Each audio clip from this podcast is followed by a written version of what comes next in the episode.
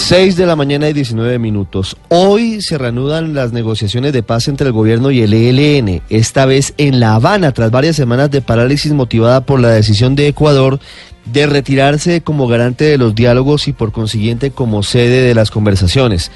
Pareciera haber un buen ambiente en las delegaciones que hablan de la necesidad de agilizar la discusión sobre temas de fondo como la participación de la sociedad civil, asunto gaseoso pero que siempre ha estado en la agenda de anhelos del Ejército de Liberación Nacional.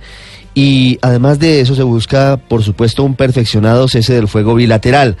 aunque el ELN desde Cuba, en cabeza de Pablo Beltrán, el jefe de su delegación, dijo que la negociación no es por un tema de coyuntura porque es un asunto de Estado y no tienen como espada de Damocles la cercanía de las elecciones presidenciales, desde la otra orilla el presidente Santos reveló que sí hay afán para llegar a una suspensión de enfrentamientos armados antes del domingo 27 de mayo.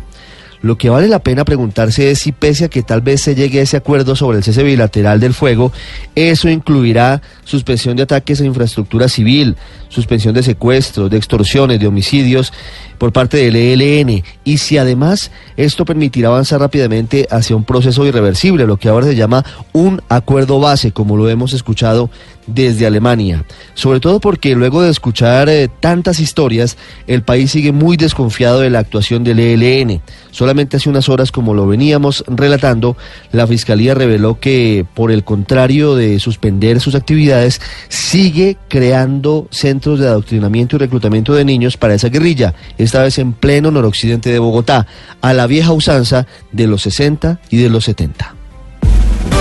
Luz María Sierra es periodista. Está en Mañanas Blue.